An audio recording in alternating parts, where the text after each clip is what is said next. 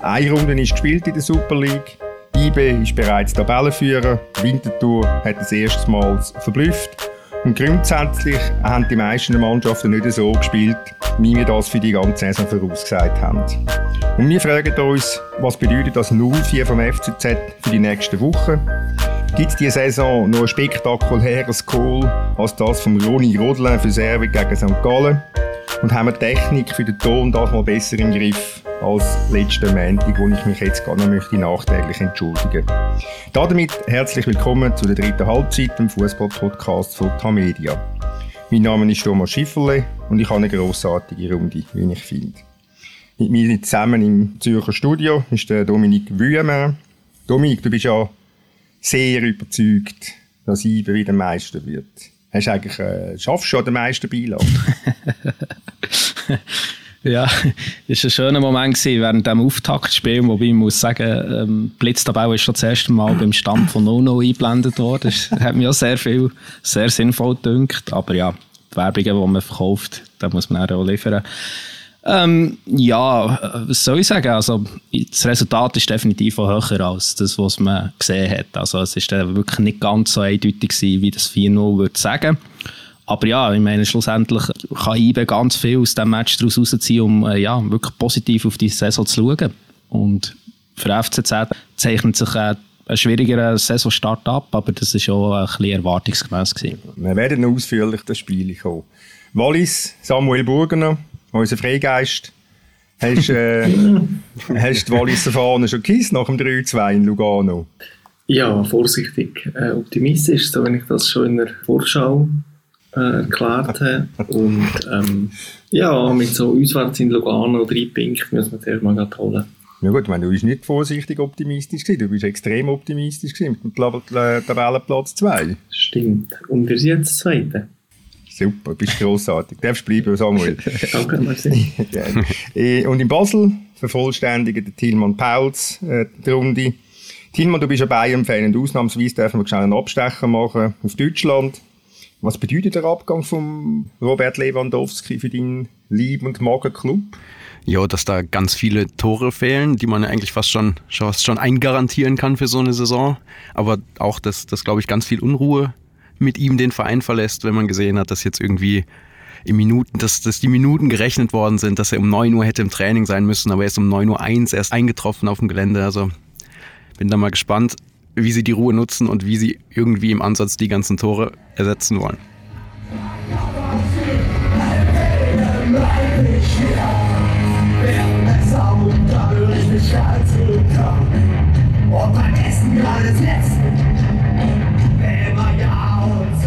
So tönt es im letzten Grund, wenn irgendeine Jodlergruppe am Werk ist. Zumindest hat Angelo Conepa, der Präsident vom FCZ, die Punker von den toten Hosen so bezeichnet. Und sein Ärger Luft verschafft, dass der FCZ die Saison auf dem Kunststraßen in Bern hat müssen anfangen und das drei Tage vor dem ersten Qualifikationsspiel in der Champions League in Baku.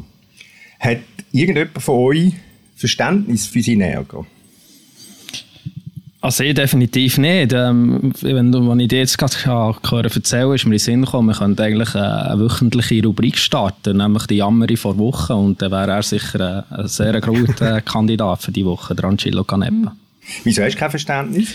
Ja, also ich meine, ja, also jetzt ist das Konzert halt gesehen, das ist sicher schon sehr, sehr lang geplant gewesen. Es ist jetzt halt im, im letzten Grund findet auch Konzert statt und das IBE jetzt eine Kunststraße hat, ist jetzt auch keine Neuigkeit. Also irgendwie finde ich es langsam auch nur noch langweilig, dass man nach Niederlagen, es ist ja vor allem immer nur nach Niederlagen, dass man irgendwie noch auf der Kunststraße hinweist. Also, ja. Nein, das hat er natürlich am, am, am Donnerstag vor dem Match schon gemacht und hat ähm, das Gefühl gehabt, man hätte können in Winterthur spielen, ein Derby machen, Rasen nicht keine weite Anfahrt und so statt, äh, statt auf Bern. Ja, aber er hat so, er hat so nach dem Match hat er so wieder rausgestrichen.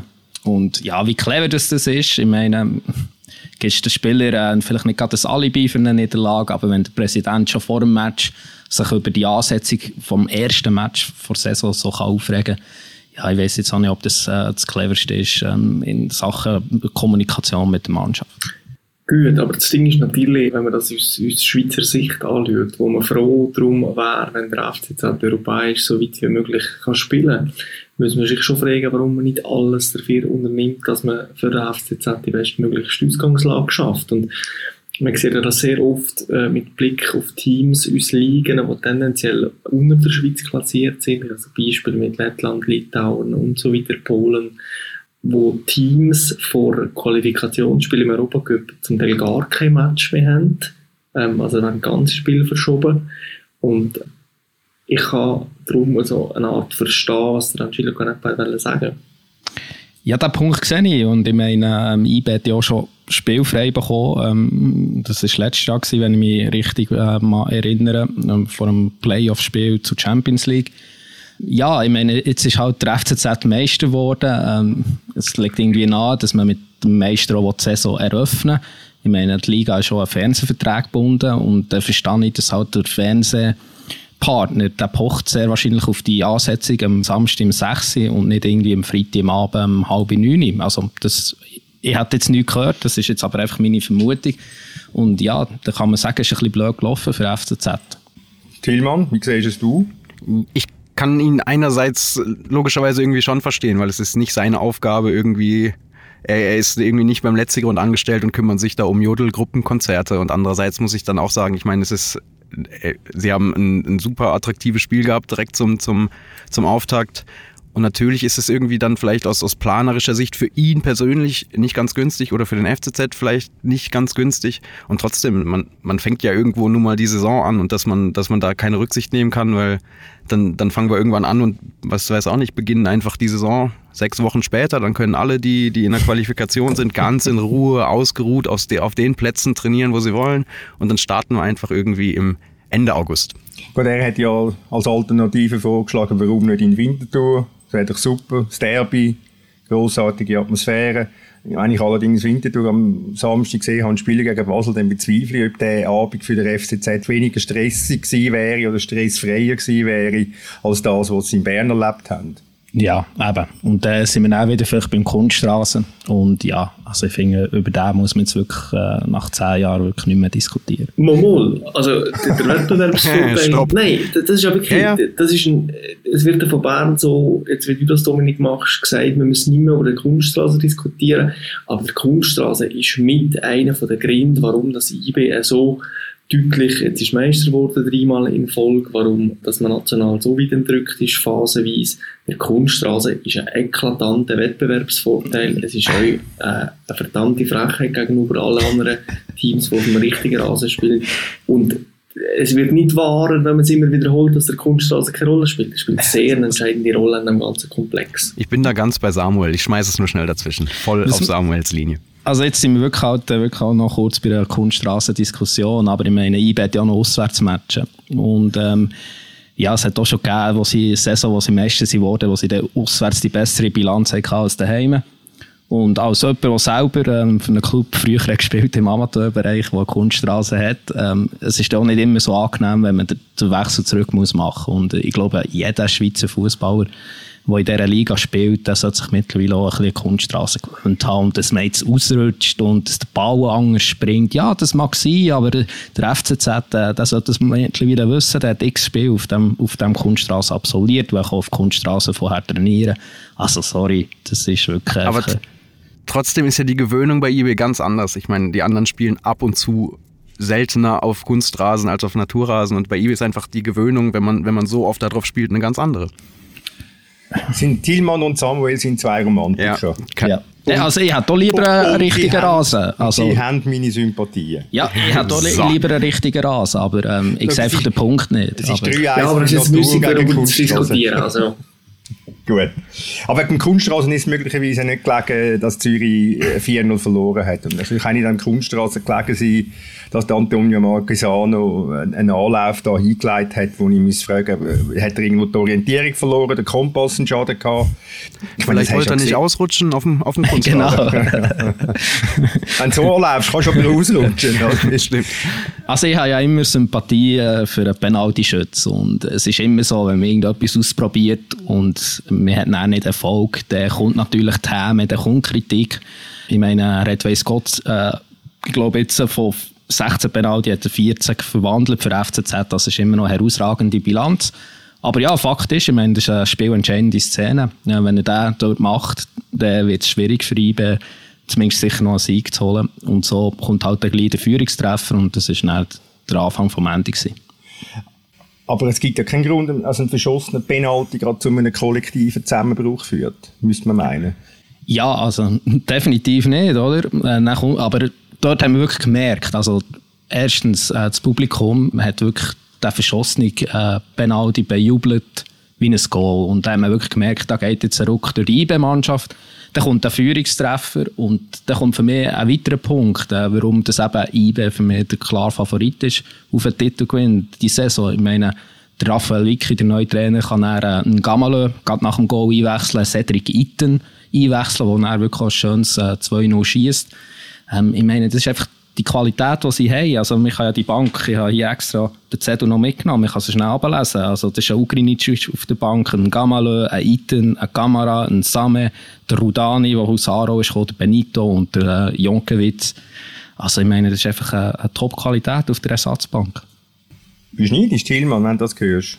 Also ich persönlich nicht. Vielleicht ist der FCB ein bisschen neidisch. Es ist, aber es ist natürlich schon so. Es ist schon die, die Tiefe, die IBE da jetzt hat im Kader, zumal jetzt noch alle oder die meisten, viele irgendwie Spiel äh, einsatzbereit sind, nicht verletzt sind. Es ist schon, schon beeindruckend, was da irgendwie jetzt im Sommer passiert ist und, und man, wie man sieht, wie dann wirklich die, die Kadertiefe im Moment aussieht.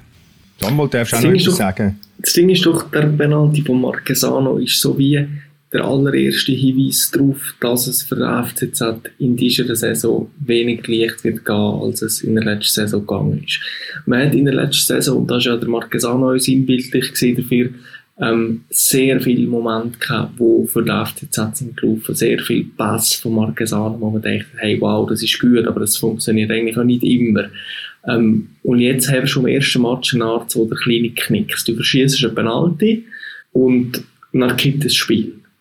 Und ich bin überzeugt, dass das eine Art Vorbote dafür ist, dass es für den FCZ äh, nicht mehr so ring wird gehen. Jetzt lädst du aber relativ viel in einen verschossenen Elfmeter. Ja, ja, unbedingt.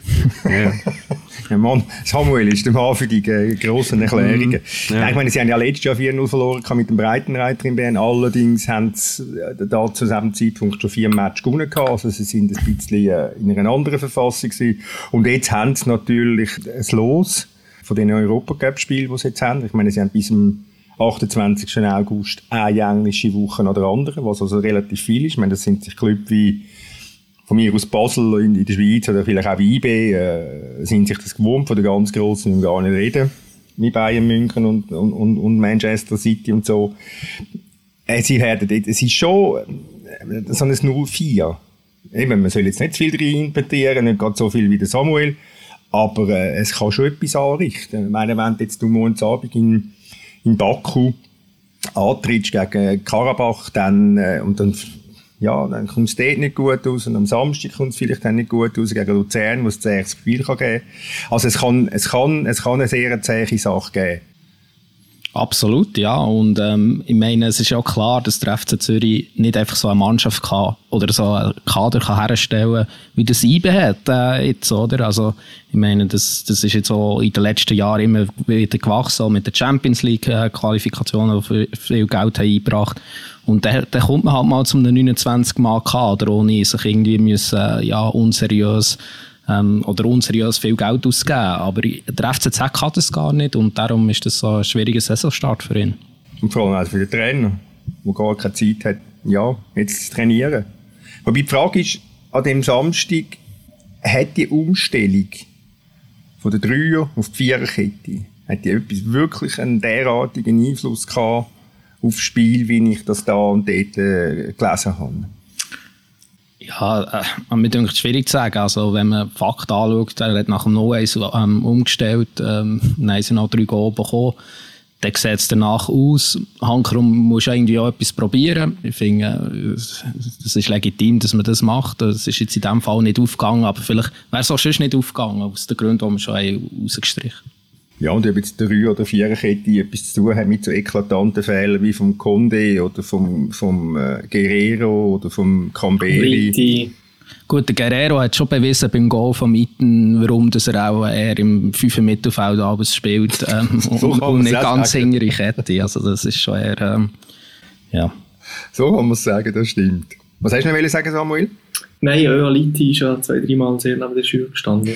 Ja, wenn du, du hast ja sicher nicht unrecht mit dem, was du vorher gesagt hast. Ich meine, Zürich ist natürlich letzte Saison alles, alles gelaufen und, und, und selbst dann, wenn sie mal nicht gut gespielt haben, haben sie am Schluss gleich gewonnen.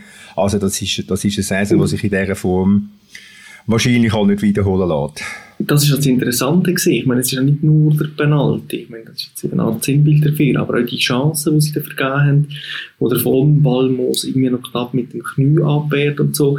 Also das sind einfach, das sind Momente, wo in der letzten Saison für den FCZ sind gelaufen. Und wenn die in einem Spiel, wo der FCZ nicht unbedingt schlecht war, ähm, für den FCZ wäre gelaufen, ähm, dann wäre das Spiel in eine andere Richtung gegangen. Aber wir haben eine neue Saison. Ja, aber man kann das Glas aus FCZ-Sicht, und das werden sie sicher so machen, kann man es natürlich auch halb voll sehen. Und man kann sehen, dass man gut die erste Stunde hat äh, gezeigt, auswärts in Bern, dass man bis dann, ähm, man zwar deutlich weniger Ballbesitz gehabt, aber ist äh, mindestens gleich gefährlich wie IBE. Ähm, man hat auch die IBE-Defensive ein paar Mal wirklich in Bedrängnis bringen Man kann es natürlich auch so sehen, aber ja, wie gesagt, der Spielplan, die nächste Aufgabe, es ist nicht einfach. Was trauen da von jedem Prognose, was trauen da am FCZ morgen Abend in Baku zu? Thielmann? Ich habe noch so, ich war nicht im Stadion, ich glaube, es war keiner von uns im Stadion, aber der FCB hat ja letzte Saison auswärts gegen Baku spielen dürfen und das war ein 0-0. Und sie sind mit der Erkenntnis zurückgekommen, wenig überraschend, dass die Reise nicht gerade die einfachste ist und dass der Gegner nicht gerade der leichteste ist. Ich, es wird wirklich ein schweres Spiel. Ich behaupte jetzt einfach mal, dass Baku da einen Punkt, vielleicht sogar einen Sieg dann mitnimmt. Samuel? Ja, man kann sich auch ein bisschen darauf einstellen, weil man weiß, wie es anderen Schweizer Teams da ist gegangen. Und einmal sogar der Nazi. Nein, ich glaube, das wird das gut Vergleich. Haben wir das auch noch umgebracht, sehr schön. Wühlsche Tiefenwunden. genau. Nein, es gutes 1-1, würde ich sagen. Gut, also ich sehe, ich schaue jetzt sogar die Mannschaft an, die Spielerliste auf Transfermarkt. Ähm, ja, also ist ja auch nicht über Mannschaft, da muss man da auch noch sagen, das Karabach. Wobei, das ist jetzt auch wieder, äh, ich würde gerne das als zürich-zentristische Sicht sagen, äh, obwohl das die Berner ist, ähm, das ist oftmals so gewesen, dass man vor den Europa Cup-Spiel irgendwelche Ostmannschaften ein bisschen kleiner gemacht hat, als dass sie eigentlich sind gewesen, mein Lieblingsbeispiel war mal Glusch mit dem FCB, wo es geheißen ja, so Mannschaften müssen wir eigentlich schlagen, weil man einfach halt die Leute nicht kennt, die auf der äh, Kontingenzliste drauf sind. Und ich, mein, ich glaube, wenn man in Baku würde die Spielerliste vom FCZ anschauen, die haben wahrscheinlich auch nicht gerade Angst vor der Mannschaft. Und darum finde ich immer, es ist so ein bisschen heikel kann man durchaus vorstellen, dass ein paar gute Kicker dabei sind. Gut. Gehen wir eins, eins Haus weiter. Gehen wir auf die Schützenwiese, gell, du Tillmann? Du hast, ja, äh, lass uns doch da hingehen, obwohl wir gerade erst da waren. Du hast das Privileg gehabt, am Samstag äh, der Premiere vom FC Winterthur in der Super League zu erleben. Ja, es, Sag war alles, wie ist es gewesen? Ich war begeistert, dass alles das erste Mal nach 37 Jahren, der erste Matchballsponsor, die erste Startaufstellung, dann das erste Tor recht bald. Und ja, nein, es war, es haben ja auch nach dem Spiel alle gesagt, nicht nur wegen der Leistung, sondern auch wegen dem ganzen Drumherum kann man, glaube ich, wenn man sonst schon alle Prognosen für die Saison vielleicht nicht allzu früh machen sollte, da sagen, dass irgendwie der, der Club, das drumherum, der Verein eine Bereicherung für die Liga ist, was ja abzusehen war. Ich möchte an dieser Stelle noch schnell einen kleinen Einschub machen. Wir haben ja einen täglichen Podcast, der heißt «Apropos» und in der Ausgabe vom letzten Freitag ist der Patrick Kühnis äh, zu Gast gewesen und hat äh, versucht, eine Viertelstunde lang den FC Winterthur zu erklären. Wer den Patrick Kühnis nicht kennt, er ist auch Nachrichtenchef beim Tagesanzeiger und andererseits möglicherweise im Hauptberuf Fan vom, vom FC Winterthur. Tillmann, was hat denn was hast du das Gefühl, was, was kann das bewirken? So etwas, die Atmosphäre, die Freude, die die, wo die Spieler haben auf dem Match, die Freude der Leute rund um den Match herum. Ja, was kann glaub, das bewirken? Das werden wir dann sehen am Ende, wie viel es bewirkt. Aber ich glaube schon, dass da irgendwie so wenn man so die, die Euphorie irgendwie mitnimmt aus der letzten Saison und wenn man die vermutlich in, in jedem Heimspiel jetzt mal spüren wird, zumindest für die nächsten Monate, wenn man irgendwie merkt, dass da Freude ist und wahrscheinlich merkt man gar nicht so sehr, dass da irgendein Druck ist oder eine riesige Erwartungshaltung, sondern dass man einfach irgendwie das genießen kann, auch als Spieler, Spieler ein Stück weit und man hat nicht den Druck kann irgendwie zusammen mit den Fans irgendwie da was bewirken, besonders in den Heimspielen, dann kann das, glaube ich, schon irgendwie auch sich dann am Ende in, in Punkten und Siegen und Toren irgendwie niederschlagen. Das ist ja wie so Zür- und Eisspiel. Also ich habe gefunden, es ist schon wahnsinnig wichtig, dass in Minti ähm, aus dem Spiel einen Punkt mitgenommen hat, ähm, weil die Euphorie muss sich auch in etwas übersetzen, also in, in Punkte, in Goal. Und wenn das nicht passiert, verflacht das schneller als man will. Und wenn man äh, will, dass die Euphorie auch so in der Spätherbst hineingeht, äh, November, Dezember in die Spiel mit, mit 0 Grad und so weiter, ähm, dann muss jetzt irgendwo ein paar Punkte geben. Und das hat ja recht gut geklappt. Aber ich glaube, jetzt am Samstag wäre es wahrscheinlich auch, wenn der FCB gewonnen hätte, am Ende noch, äh, hätte das die Euphorie nicht in irgendeiner Weise gedämpft. Ja, ja, ist natürlich langfristig. Ja, ja. Also da bin ich auch bei dir, Samuel. Ich sehe das eigentlich gleich. Und vielleicht haben wir aber gleich auch gedacht, die Mannschaft ist schwächer, als sie es wirklich ist. Also ich meine, ich glaube, das ist in deinem Artikel, an das gelesen, Thomas, wo du von diesem Match hast geschrieben heute im Tagesanzeiger, ähm, der Alex Frey, ich finde, bemerkenswerte Aussage macht, bemerkenswert ehrlich. Er sagt, er ist gefragt worden, wenn er immer noch Wintertour-Trainer wäre, ob. Was war es, Thomas? Du kannst mir. Ja, ich habe, ich, habe, ich habe natürlich die brillante Frage gestellt, ähm, wie das wäre, wenn er noch FCW-Trainer wäre, über dann mit dem 1-1 zufrieden wäre. Ist jetzt ein bisschen viel wäre, aber äh, dann hat er ist er gestanden und hat gesagt, ja, er wäre also nicht zufrieden mit dem 1-1 genau. als FCW-Trainer. Und ja, ich meine, sie, sie haben wirklich gute Aktionen gehabt und sie haben wirklich den FC Basel in Bedrängnis gebracht und ich glaube, einfach so absteigen wird das Wintertour definitiv nicht.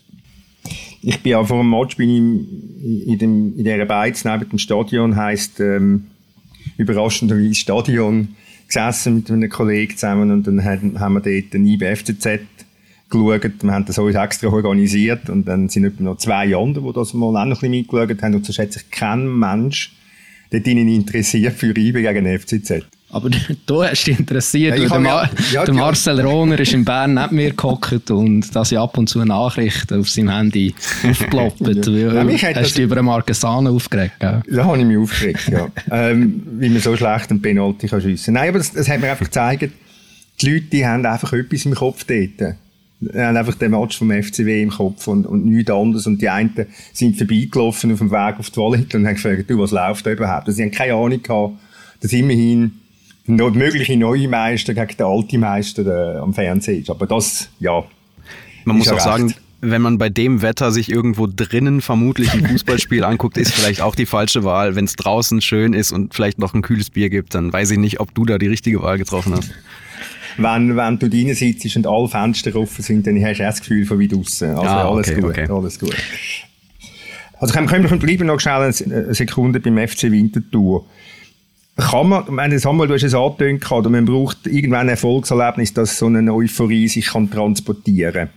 Was hast du das Gefühl, was macht der FC Winterthur aus? Ist er vielleicht wirklich besser, wie es der Dominik angetönt hat, als wir alle gedacht haben? Lange Leidenschaft auf Tour zum Mitheben? Ja, ich habe das ja auch schon mal angesprochen. Ich glaube, die grosse Qualität vom FC Winterthur ist ja, sind die Mängel den anderen. Das ist ja im Winterfußball meistens so, dass man sich ein bisschen darauf verlassen kann, dass irgendjemand von dem äh, Mitte-Gespann aus Sion, St. Gallen, Servet, Luzern, Lugano, irgendwer, wird wahrscheinlich wieder eine solche Saison. Und letztes Jahr war es Lausanne, eins war es Vaduz, wo wirklich sehr lange abgeschlagen sind. Und ich glaube, Winti kann sich auf eine Art auch darauf verlassen, dass einfach irgendwer wieder abschickt. Du ähm, hast Sion gesagt, Samuel, in, die, ja, ja, in deiner Aufzählung. Nein, ist auch möglich. Also, das ist ein Versprechen. Ich glaube nicht, dass, dass sich alle anderen Teams konstant werden halten und dass Vinti äh, wird nie haben, überhaupt den Anschluss zu behalten. Ich glaube, da wird irgendjemand anders noch ein bisschen da unten rumdümpeln. Aber ich glaube, man darf auch nicht den Fehler machen und jetzt sagen, ah, Vinti, das ist, das ist Euphorie, das ist irgendwie so die, die Welle, die sie jetzt trägt. Ich meine, da war, glaube ich, dann auch am Samstag schon am ersten Spiel ein gut zu erkennender Plan dabei. Das war nicht destruktiv, sondern also da ist nicht nur die Euphorie, sondern auch eine Mannschaft, die die spielerischen Idee hat und die verfolgt. Ja, das ist ja ein Trainer, wo, wo man genau. äh, einen guten Eindruck von ihm hat. Und also das haben wir ja jetzt auch mehrere Jahre gesehen, der Unterschied zwischen der Schwanzclip in der Super League und den besseren Teams von der Challenge League ist einfach nicht so groß, wie wir gemeint haben. Mhm. Ja, und eben, also ich finde, Vinti tut wirklich dieser Liga wirklich sehr gut. Also wenn man das jetzt gesehen die, die Stimmung am, am Samstagabend, und klar ist der erste Match gewesen, und klar ist der FC Basel als Gegner gewesen. Aber ich glaube, da wird man noch viel so coole Kulissen können sehen und ich meine, am Folgetag irgendwie Lugano, Sio, irgendwie knapp 3000 Zuschauer. 2700 ja, Zuschauer. Oder Servet, St. Gallen auch, knapp 5000 Zuschauer in diesem riesigen Stadion. Also ich bin wirklich froh, ist, ist Winterthur in dieser Liga. Ja, nächsten Samstag gibt es ja schon das nächste schöne Spiel für die äh, Ostschweizer. Ist das ein Derby? Du hast geschrieben, das ist ein Derby. Das ist ein Ostschweizer Derby. Es ja. ist alles ein Derby. Es ist ein, die Schweiz ist ja eh so klein, das ist ja grundsätzlich, aber es ist wirklich ein Derby. Man hat sich früher, wo ich noch kleiner Bub war und, und dort war Winterthur noch ein bisschen besser als St. Gallen, ja, dort hat man sich also immer sehr gross darüber gefreut, wenn St. Gallen verloren hat. Also die, ich gehe jetzt mal davon aus, es wird am Samstag in St. Gallen sehr stimmungsvoll und ausverkauft sein. Ähm, das ist ja, sowieso super. Nur ein kurzer Einwurf. Also, wenn äh, eBay ausverkauft, Vinti, also es geht recht gut an. Ja, den Mängel hat der Dominik schon erwähnt mit, ja. mit Genf und... Ja, du hattest einfach zwei Spiele gut, zwei Spiele nicht ganz so gut. Ja, ja. ja. Nee, nächsten Samstag, was ist am, Sa am Sonntag spielen gegen IB, Sion, dann ist ja nicht, kann auch gut werden. Das mit dem Start. Ja. Ja, wir müssen aber noch zum FC Basel kommen. Tillmann, ich meine dort, wo... Wir dürfen noch zum FC Basel kommen. Wir, wir müssen zum FC kein Basel kommen. Es gibt kein Ausweichen. Es gibt kein Ausweichen. Also, es war schon sehr wenig. Gewesen. Für eine Mannschaft, wo der Trainer vorher sagt, ah, wenn man beim FC Basel ist, muss man um den Titel spielen, muss man um den Cup-Sieg spielen, muss man Match gewinnen, muss man im Europa-Cup dabei sein. Also er hat von sehr viel Mühe geredet. Er hat nicht beim Raphael Wicki zugelassen, der wollte ja gar nicht müssen sagen, nur wollen. Also Tilma, komm. Ja, gemessen daran war das sehr wenig, ja, das stimmt. Das hat dann schon man hat ja nach dem Hamburg-Spiel gedacht, das war ja auch nicht gerade die, die beste Werbung oder um Vorfreude zu machen auf das erste Spiel. Gedacht, ja, das ist vielleicht noch so ein bisschen so der Müdigkeit geschuldet aus der Vorbereitung. Und Alex Frey hat zwar gesagt, man, man steht jetzt so eine Woche vorher bei 60 Prozent und ist sicher noch nicht da, wo man hin will. Aber es war dann schon jetzt auch im ersten Pflichtspiel noch, noch viele Unstimmigkeiten, irgendwie große Lücken, so allein das, das frühe Gegentor, Konzentrationsfehler, die man ja gerade von einem Spieler wie Fabian Frey eigentlich gar nicht kennt. Also da hat schon längst noch nicht alles zusammengepasst. Ja, und also die, die Innenverteidigung mit Nasser Chiga und Andy Pelma, die denke mir also sehr abenteuerlich besetzt. Also mit denen kommst du also nie nicht hin. Das sind ja gedacht, ja. Ja, die Innenverteidigung ist sicher so, wenn man jetzt guckt, das, das große Thema, auch wenn dann da der Anor Kummers der von der zweiten Mannschaft aus Barcelona kommt, dann wahrscheinlich eher eingeplant ist als der Nasser Giga. Aber es fehlt irgendwie so ein bisschen der erfahrene Spieler, der Fabian Frei letzte Saison war, obwohl er nicht der, der ausgebildete Innenverteidiger ist. Aber man hat so das Gefühl, es, es braucht da einen, der auch einem Spieler wie Andy Pelmer, der eigentlich funktioniert hat letzte Saison, irgendwie so einer, der so ein bisschen so die, die Ruhe behält, die Erfahrung hat. Und ja, Ruhe und Erfahrung ist ja bisher nicht das, was der FCB in den letzten zwei, zwei Transferfenstern bevorzugt geholt hat. Aber, aber wieso, wieso kommt Alex Frey ähm, auf die Idee mit diesen zwei? Kannst du dir das erklären? Also die Erklärung ist, glaube ich, relativ simpel. Das sind halt die zwei, die er hat.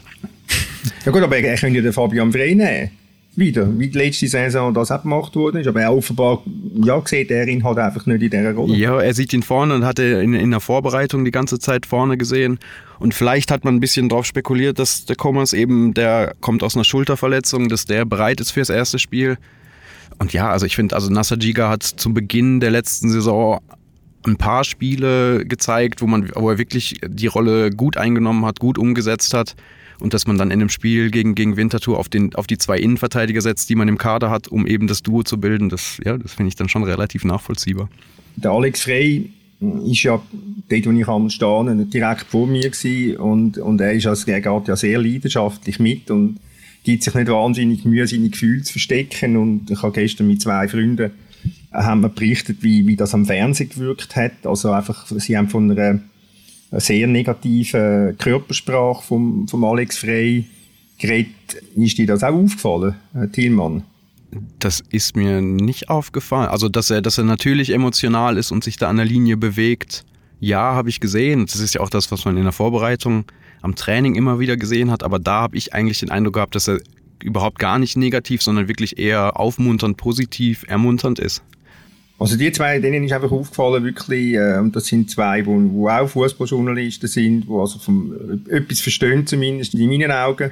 Ihnen ist das einfach wirklich aufgefallen, dass er, dass er, dass er alles, wenn mal etwas schief gelaufen ist, äh, so nach dem Motto, Kopf in den Stutz bekommen kann das sein. Aber ja, aber er, er, stand ja vor dir, ist es dir aufgefallen? Mir ist es auch aufgefallen, ja. Okay.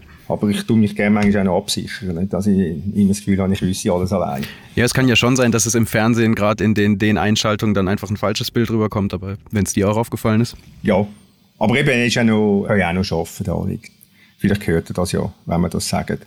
Ähm, er, hat sich, er hat sich aufgehalten über den, den War und hat gesagt, ja, der War am Gipfel holen gewesen, sage ich mal, wo der Roy Gelmi den Ball in der Hand bekommen hat. Ja, Verständnis für, die, für den Ärger von ihm oder nicht? Ja, allein, allein die Formulierung habe ich wenig Verständnis. Es hat wieder so etwas Flapsiges, wo, wo ihm ja durchaus eigen ist und so in der Kombination mit dem eher destruktiven Ton, den der manchmal drauf hat, hat es dann schon so relativ früh wieder etwas mh, hm, überheblich Aggressives gehabt. Und also ich finde es wahnsinnig toll, weil es gibt natürlich wieder ein bisschen zu diskutieren und zu reden darüber. Aber ja, ob man sich jetzt in dem Moment so äußern nach dem 1-1. Ja. Gut, meine, wir könnten ja sagen, dass das Foul von äh, Liam Miller gegen den äh, Gonzalves mit der offenen Sohle eben auch bisschen weniger als nur geil. Ja, man kann in jedem Spiel über ganz, ganz viele Situationen diskutieren. Und ich gehe mal ganz schwer davon aus, dass sie sich beim VAR die, die Handspielszene angeguckt haben und gesagt haben, das ist nichts. So wie, also der Ball springt ja vom Boden hoch wieder an die Hand. Es, es geht nicht so wie beim IB-Spiel zum Beispiel, der Schuss in Richtung Tor. Und ich glaube nicht, dass sie gerade Kaffeepause gemacht haben. Aber wie hast du die Spieler erlebt, Herr Thielmann, noch nach dem Match? Oder einfach rund um, um die Mannschaft? Ich meine, äh, die Hauptprobe ist ja schon äh, in Vorbereitung und ich weiss, man soll Testspiel nicht überbewerten, aber ich glaube, 5-1 gegen HSV ist ja wirklich keine Glanzleistung. Jetzt das 1-1 in Winterthur, wo der äh, Ltayev, der ja früher noch Winterthur war, der sagt, ja, beim Aufsteigen muss man einfach gewinnen. Klar gewinnen. Klar gewinnen. Und hat man jetzt auch wieder nicht gemacht. Also, wie, wie, wie ist so ein bisschen ähm, die Stimmung in Basel in den, in den ersten Tagen? Ja, also die, die Stimmung unmittelbar nach dem Spiel kann dir Thomas wahrscheinlich besser erklären, weil ich natürlich ganz, ganz fleißig an meinem Text für die Sonntagszeitung geschrieben habe und nicht in der Mixzone war. Deswegen auch gar nicht weiß, wie so unmittelbar nach dem Spiel die, die Stimmungslage war. Also ich kann nicht weiterhelfen, weil ich bin auch nicht in der Mixzone gewesen, sondern ich bin am, am Jubeln gewesen, am ausgelassenen Jubeln. Nein, das ist jetzt äh, äh, nicht ganz so schlimm gewesen, aber nein, ich kann, ich kann auch nicht mitreden. Aber ich kann mir schon gut vorstellen, dass, dass, äh, dass das gerade so einem Spieler wie Fabian Frey äh, zu denken gibt, wie wenig das im Spiel nach vorne gekommen ist. Ich meine, wenn ich Endoi anschaue, ähm, Males, Milla, boah, das war also schon, also schon sehr dünne Luft. Gewesen. Ja, ich, man, wahrscheinlich kann man die, die Aussage vom Tajev irgendwie nehmen und über die ganze Mannschaft legen, weil ich natürlich geht der FC Basel im ersten Saisonspiel nicht zum Aufsteiger aus Winterthur und sagt am Ende 1-1, ja, ist okay, machen wir so weiter. Ich bin überrascht, dass sich der Dominik nach der Verfassung der Basler Spieler erkundigt. Er, er, er, er fühlt schon mal vor. Er, er, er, fühlt, er, er fühlt sich schon so abgehoben, er ist in eigenen Sphären unterwegs mit seinem. Ja, also ja, so auf Rang 2 tippet und den möchte ich nicht in Gefahr sehen. ich habe so ein bisschen Fragezeichen hinter der Basler Offensive. Ich finde mir einfach sehr gut gemerkt, dass da eine Art ja, an Erfahrung fehlt, dann wenn Males und, und äh, all die anderen jungen, aufstrebenden, begabten Spieler guten recht, aber irgendwie finde, das passt irgendwie. Aber fehlt da, also klar kann man das so sehen, aber fehlt da die Erfahrung Also ich meine, wenn man bedenkt, dass vielleicht die Ideal, also dass sicher mal irgendwann Aufstellung geben wird mit, mit Fabian Frey auf der Zehnerposition, vielleicht Adam Schauler im Sturm, Liam Miller, der jetzt doch auch inzwischen ein paar Länderspiele gemacht hat, bei, im Nachwuchs von Liverpool war, Dan Doy, der jetzt auch nicht gerade irgendwie mit, mit 16,5 sein, sein erstes Super League-Spiel bestritten hat am Samstag. Also so unerfahren finde ich die Offensive jetzt nicht. Basel hat jetzt am Donnerstag auch ein, ein Europacup-Spiel in Tillmann Crusaders aus Belfast lichtslos, oder? Sag du es mir.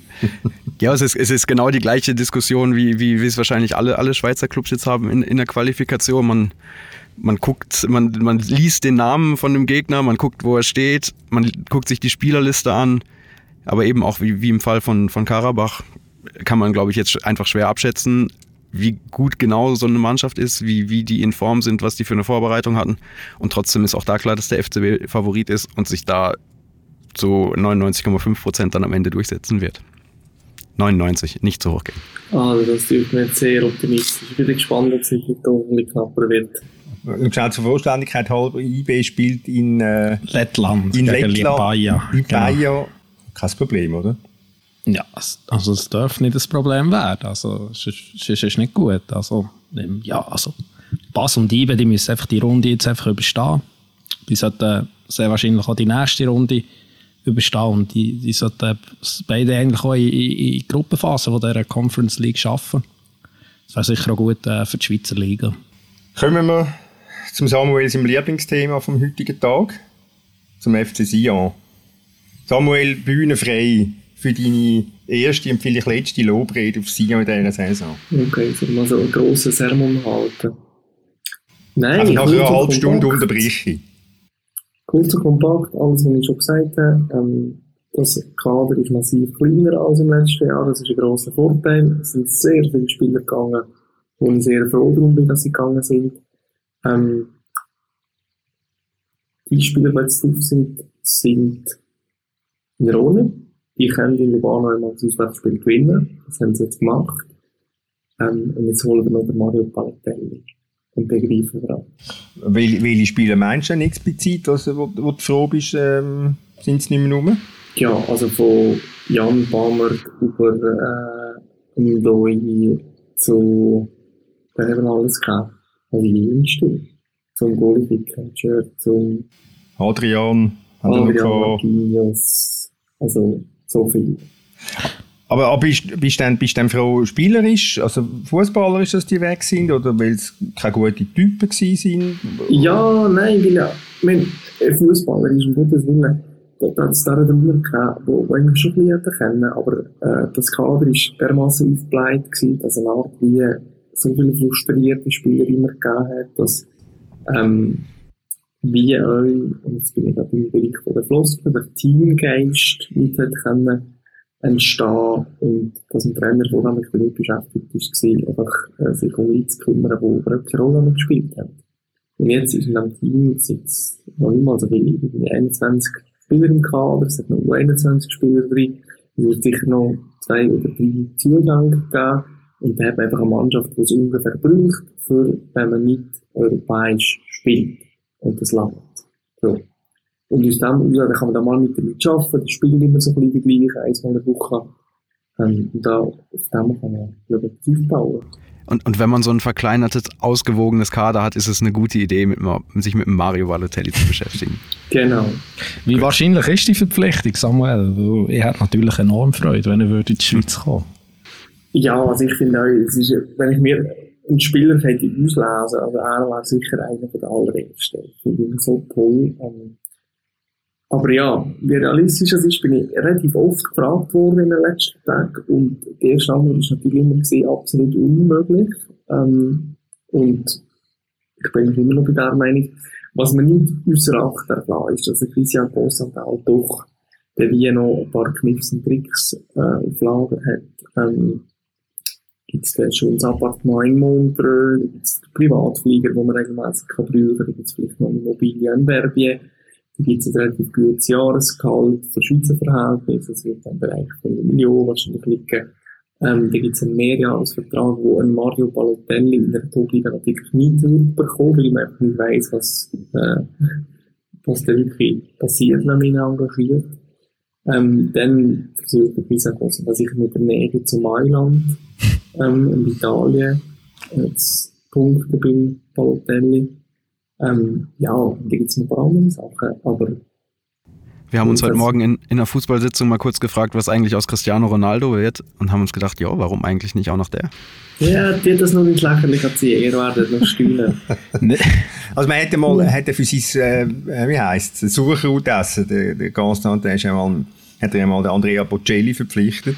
Ja, und dort hat er natürlich seinen grossen Trumpf ausgespielt. Er ist mit dem Raclette-Öfeli äh, losgeflogen und hat den Bocelli so besucht und überzeugt. Also es könnte vielleicht auch beim Balotelli klappen. Es hat ja so ein grossartiger früheriger Skifahrer, hat die Martini ja ein Raclette beizt. Vielleicht ein Psychli dort, dann haben wir genau. beim Roland Colomb. Aber jetzt, jetzt sind wir von, von einem positiven Fazit nach der ersten Runde von Samuel direkt zu Mario Telli gekommen und haben das gar nicht gewürdigt.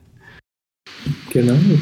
Nein, es ist einfach super. Es gibt einfach schon jetzt viele Geschichten und so. Und der Christian Gossand ist ja ein Meister der Inszenierung, ein Meister, ein Meister in sich verkaufen und ob er das schlussendlich kommt oder nicht. Aber es ist sehr unwahrscheinlich. Aber wenn, wäre es natürlich schon ein Riesenmal. Und von mal so für vier Wochen wieder geht raus und dann geht er wieder, oder? Und das ist ein bisschen länger geblieben. Der Benza ist damals... Ah, der Benza, der Emil. Ja, ich meine, Ronaldinho war ja ein jahrelanges Gerücht gewesen, jeden Sommer, dass er jetzt, dass er jetzt dann noch kommt. Aber, ja. Genau. Ja, ich bin sehr gespannt. Ja, lustig ist es, und wie du sagst, äh, der Konstantin kann sich inszenieren, er kann äh, laden nicht irgendwo etwas gehen und, und, und streut, streut das gerade selber. Äh, ich meine, er ist ja der Mann, der bei sich alles bestimmt. Ist das äh, nur ganz schnell sagen, der ist, du willst gerade etwas zuerst schnell einwerfen. Ja, jetzt muss ich gleich eine ganz kleine Geschichte zum Balotelli und zum CC erzählen. Das ist ja oh, zu ja. gut, für das, man es nicht erzählen ähm, Der CC, das ist schon länger her, hat der Balotelli einmal auf Sardinien kennengelernt, äh, in der Ferien. Großartig macht jedes Jahr auf Sardinien Ferien. Ähm, und jetzt hat er die Geschichte mal ausgegraben. Und die Geschichte geht so, dass Christian Constantin in äh, Sardinien eine Art mit Kollegen unterwegs ist, haben wir wir gehen ein bisschen shooten und machen so ein, bisschen ein blaues Matchli.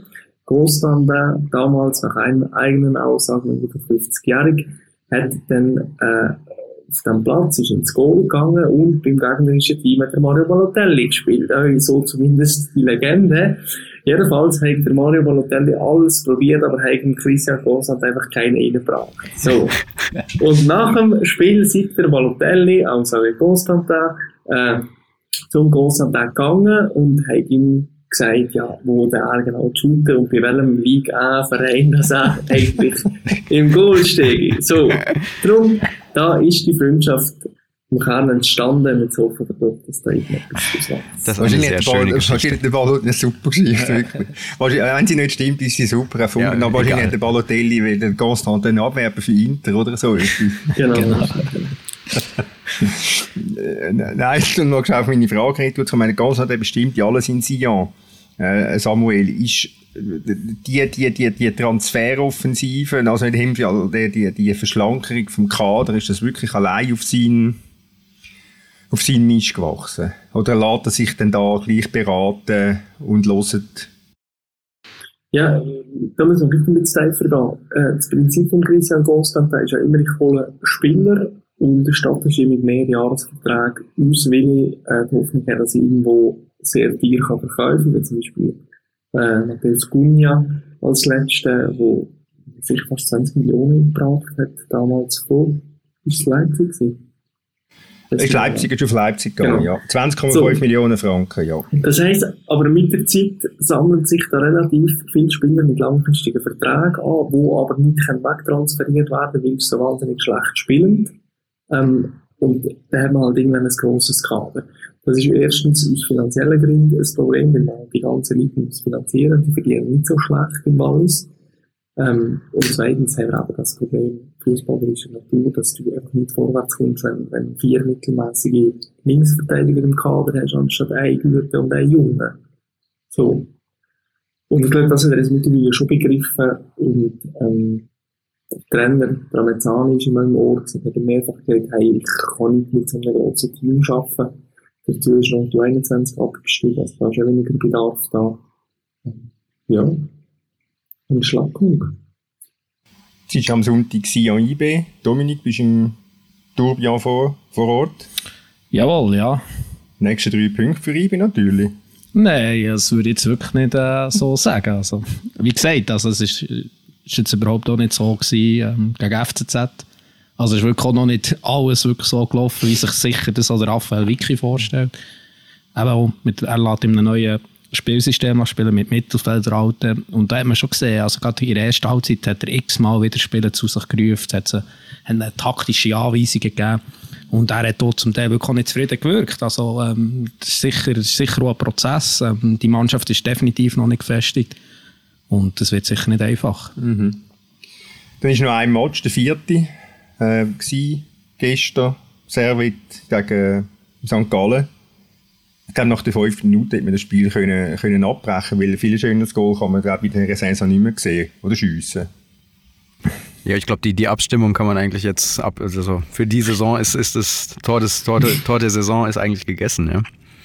Also wer es nicht gesehen hat, es lohnt sich wirklich zu schauen. Das ist der Ronny Rodlin von, von Servit, ein, ein recht groß gewachsener Stürmer. Der hat auf der rechten Seite, an der rechten Seitenlinie, ein paar Meter innerhalb von der St. Gallen Hälfte gesehen, dass der Ati Zigi, der Goalie von St. Gallen, relativ weit vorne steht und, und, und haut sie direkt von dort ins Goal. Also das ist also ziemlich, ziemlich spektakulär und darum eben der dringende Rat, schaut das euch mal an. Also viel besser geht es wirklich nicht mehr. Was war eigentlich letztes Jahr das Goal vor der Saison? Gewesen?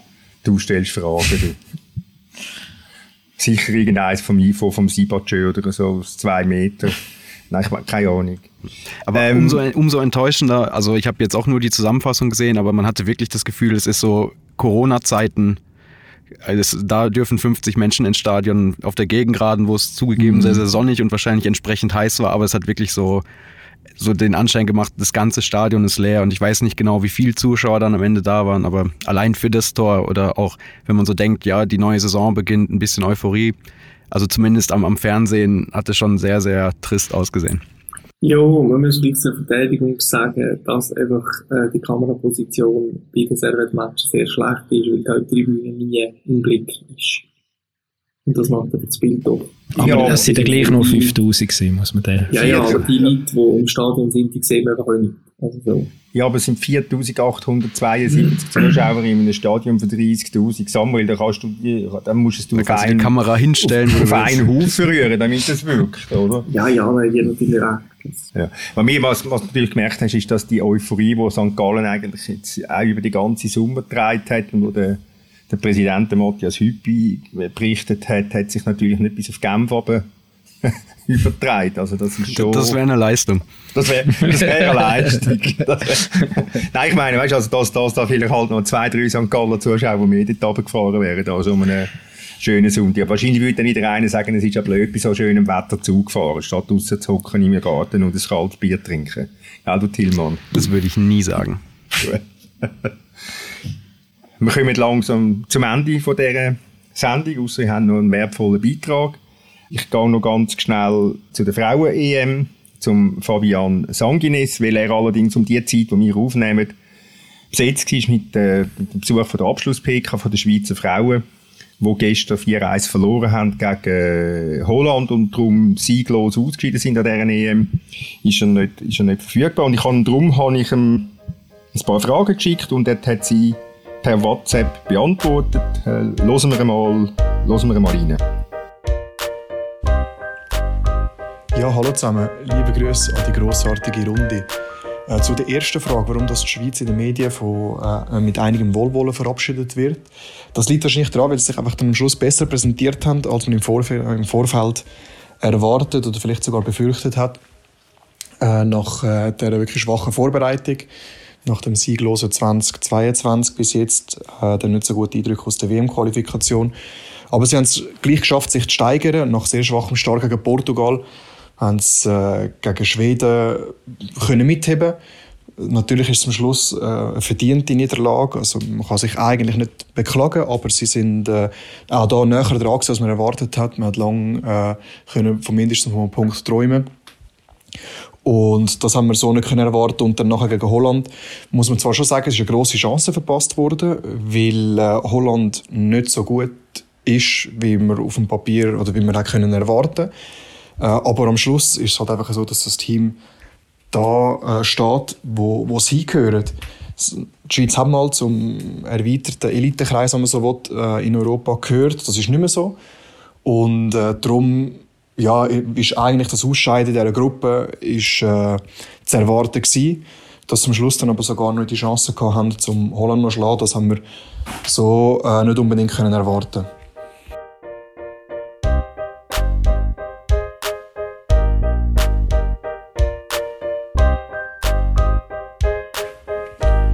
Zu diesen sportlichen Einbrüchen gegen Spielende muss man wahrscheinlich ein bisschen differenzieren. Ich finde, gegen Portugal ist es eben nach dem 2 zu 0 haben wir eigentlich schon in den Betrieb eingestellt und sich aufs Verwalten konzentriert. Das ist ein großer Fehler gewesen. Und äh, dann nachher am Schluss ist es dann auf beiden Seiten können das Spiel noch kippen. Dann äh, von dem her haben wir da noch ein bisschen zulegen. Gegen Schweden ist es wahrscheinlich halt einfach auch so, auch, dass ähm, natürlich haben sie dagegen gegeben, haben sie mitgegeben, aber Schweden hat natürlich einen grossen Teil vom Spiel gemacht und dann ist klar, dass man am Schluss irgendwann einbricht oder ähm, kann halt einfach passieren. Und gegen Holland stellt sich jetzt eben die Frage, ob das äh, auch damit zu tun, oder damit, damit zu tun hat, dass die Liavalti raus ist. Äh, sie ist sehr wichtig für das Team, wahrscheinlich wichtiger, als es gesund ist. Äh, was aber sicher unbestritten ist, ist, dass äh, das Team physisch nicht auf dem Level der Top-Teams ist. Das ist sicher etwas, wo man äh, über die Bücher muss.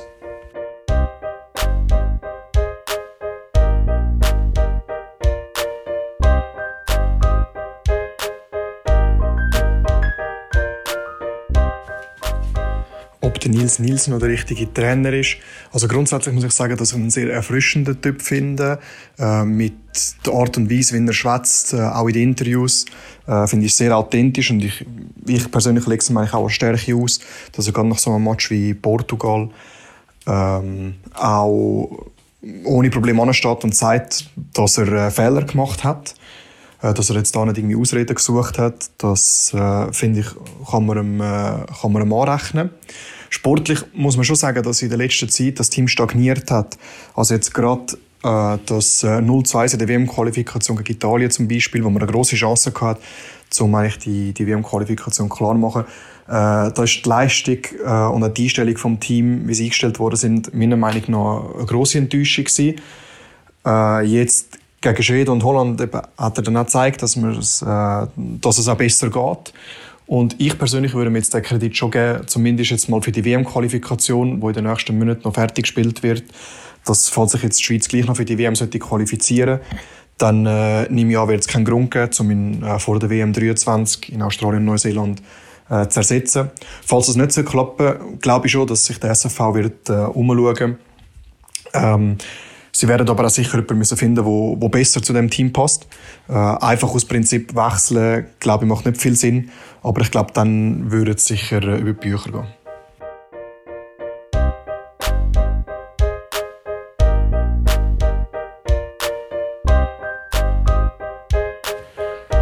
Und ob die EM zu einer nachhaltigen Entwicklung im Fußball auch für die Frauen hier in der Schweiz jetzt kann dazu beitragen. Das liegt wahrscheinlich daran, was jetzt Clubs und der Verband daraus machen.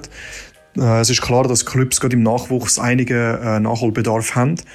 Aber die Chance ist sicher da, weil ich glaube, jedes Mädchen, das am Sonntag den Fernseher geschaltet hat und gesehen hat, dass da Frauen im äh, so äh, legendären Stadion vor über 22.000 Leuten spielen, das, das inspiriert einfach. Man sagt ja, äh, if you can see it, you can be it. Und die Visibilität, das, äh, das ist sicher eine sehr, sehr gute Basis. Aber man muss jetzt natürlich halt das dann auch mitnehmen. Also Kumbaso hat letztens gesagt, für jedes Mädchen, das sie, äh, sagen wir, äh, den Weg ebnet, äh, ist schon ein Erfolg. Und ich glaube, die Chancen haben wir jetzt, aber die werden es, die werden es müssen nutzen. Es ist nicht alleine mit da, um Prämien ähm, angleichen von den, äh, von den A-Nationalteams, sondern man wird äh, unten müssen pushen, man wird die Liga müssen weiter stärken ähm, und dafür sorgen, dass jetzt die Leute, wo, wo jetzt so das Interesse gezeigt haben äh, an der an der EM oder am Schweizer Team, äh, weil die Schallquoten sind auch, die, die sind, die sind, so wie ich gehört habe, gut gewesen. Ich glaube, gegen Portugal zum Beispiel ist der Marktanteil äh, bei etwa 35 Prozent gewesen. Äh, das sind gute Zahlen. Aber das werden wir jetzt weiter müssen, äh, weiter müssen befriedigen und dann eben die Chancengleichheit gerade im Nachwuchs schaffen, äh, dass Mädchen äh, gleich gut können ausgebildet werden wie die Jungs. Und nur so bringt das dann wirklich etwas. Jetzt einfach nur darauf hoffen, dass auf wundersame Art und Weise äh, die EM äh, dazu jetzt oder, ja, dazu sorgen, oder dafür sorgen wird, dass äh, plötzlich äh, 5000 Leute auf den GC Campus kommen zum äh, GC gegen Basel schauen. Das wird nicht funktionieren. Wir werden müssen weiter daran arbeiten, die nächsten Entwicklungsschritte machen. Und dann glaube ich aber schon, dass das so ein bisschen äh, äh, einen Schub kann geben. Das wäre es dann von mir. Äh, merci vielmals. Und äh, euch viel Spaß noch. Sind lieb zueinander und tschüss zusammen.